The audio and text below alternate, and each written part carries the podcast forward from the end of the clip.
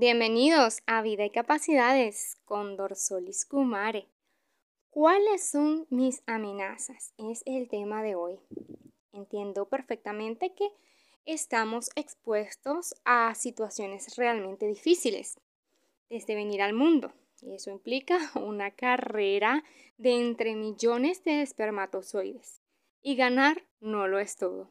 Toca tener la dicha de mantenerse con vida, pasar por los procesos tediosos de división celular, cromosómica, la fecundación, la formación del corazón, el cerebro y todo lo demás. La misteriosa forma de crecimiento intrauterino del que nadie se acuerda.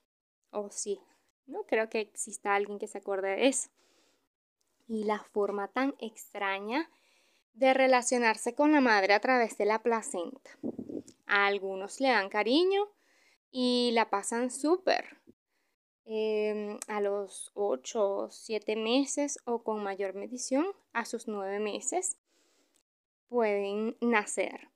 Sin embargo, sabemos que pues no todos fueron deseados y por la mente de más de una madre pasó a interrumpir la vida del feto, cigoto o como sea que le quieran llamar. Es un ser con vida, desde el momento del el proceso de unión entre un hombre y una mujer, ya es vida. Y si es sangre, es vida y vale muchísimo. Según el libro de Job, capítulo 7, versículo 7, en el Antiguo Testamento, la Biblia, dice que la vida es un soplo, es invisible pero importante al mismo tiempo. El hecho de existir, a pesar de que mm, ni aún tu madre deseó traerte al mundo y no te cuidó o no te amó, ya es mucho.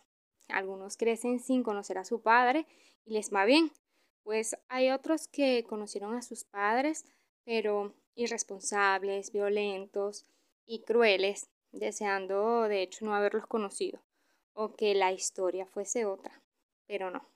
La verdad es que a cada quien le tocó una vida real. Em, no es imaginaria, es la vida real. Em, y de nada sirve engañarse a sí mismo pensando que el pasado se puede cambiar.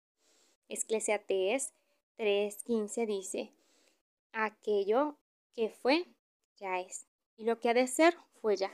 Y Dios restaurará lo que pasó. Y lo que pasó es tu presente. Nadie puede devolver el tiempo para cambiar las cosas. Pero tú puedes aprovechar el tiempo de hoy para que Dios restaure tu situación actual.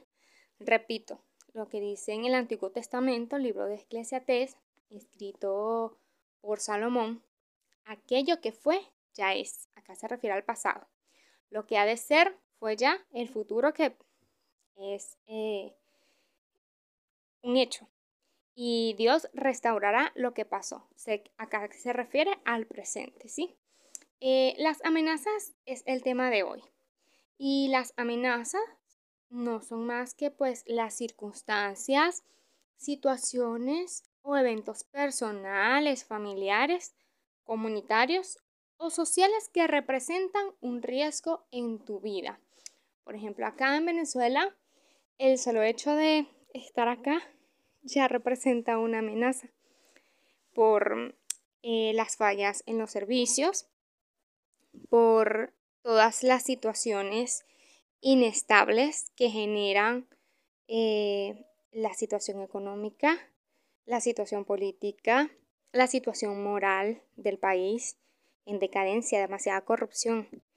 estamos viviendo tiempos de apostasía, donde lo que es malo es algo normal, la corrupción, em, entre otras cosas, eh, de las cuales no quiero profundizar para no entrar en polémica, pero eso ya representa una amenaza para cualquier persona. Eh, la amenaza es lo externo, lo negativo. Ejemplo, los pensamientos nefastos que los tóxicos que te rodean quieren sembrarte, como que tú no vales como que tú eres un fracaso, un desastre. Eso afecta tu vida en lo personal. Hay niños que crecen traumados porque su mamá, en vez de decirle que lo quiere, que es especial, que es valioso, pues le dice que es un bruto, que es un burro que no sirve y que va a ser igual o peor que su papá. Entonces, por ahí saquen la cuenta. Y pues si esta persona también se rodea de amigos que le dicen cosas semejantes y se casa con alguien así, pues ya sabemos en qué va a terminar todo. Es lamentable. Y ahí, eh, en cuanto a la situación familiar, eh, que afecta la vida en lo personal, ¿sí? Hay alguna amenaza también en esa familia que no te apoya, ¿sí? Eh, que siempre está presente, pero para dañarte el plan con su pesimismo y sentimientos negativos o señalamientos. Eso que estás haciendo te va a salir mal. Eso que estás haciendo eh, lo está haciendo fulanito y lo hace mejor que tú. Todas esas situaciones son amenazantes, son negativas y afectan el desarrollo de cualquier persona, ¿sí? O por ejemplo de los amigos que se alegran, pero cuando te ven mal, cuando te ven que eh, tienes una deuda, cuando te ven que te robaron, que perdiste algo, que no tienes trabajo, sí, eso es sorprendente, pero es bastante común. Y te lo dicen, eh, pues anda fatal y te lo dicen con aquella alegría, con aquel cinismo. Y bueno, también están de esos que te apagan la vela el día de tu cumpleaños para robarse el show, ¿sí? Y llevarse los aplausos. Dígame, esos vecinos que están siempre pendientes de ti, pero para criticarte, para inventar chismes y meterte en problemas como su deporte favorito, ¿sabes? Y ni hablar de tus compañeros de la iglesia, que a veces te dicen, hermano, Abel, vamos al campo, y te matan tu reputación y tus deseos de servir o crecer con su menosprecio.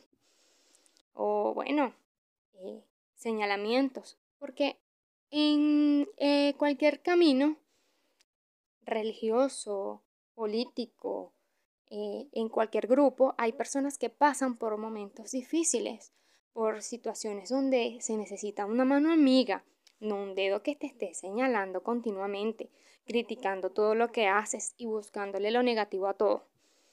Entonces, eh, finalmente te consigues con ese Nabucodonosor que exige que estés de rodillitas siempre, aplaudiendo todo lo que hace.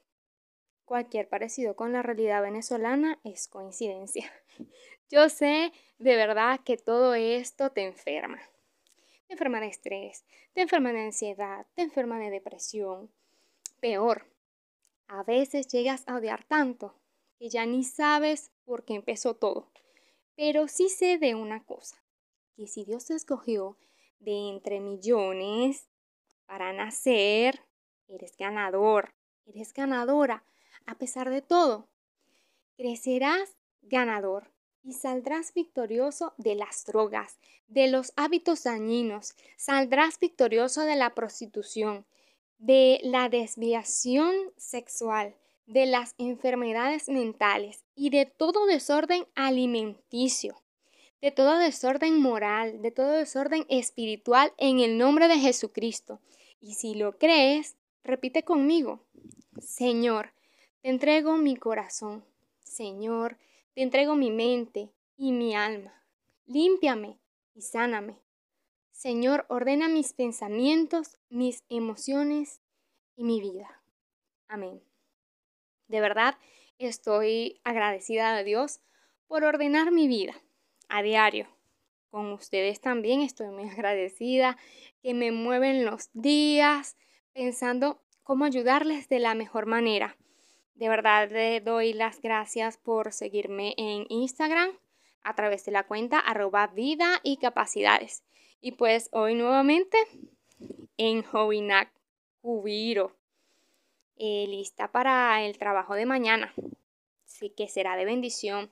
Eh, mañana viernes tenemos una jornada muy especial, tenemos una charla a la hora de la entrega de la sopa. Acá en Hobbynac se entregan todos los viernes 150 sopas a la comunidad. Dios bendiga este lugar. Y bueno, hasta la próxima. Les contaré lo que pasará aquí en Hobbynac, Hogar de Vida Natural. Dios les bendiga.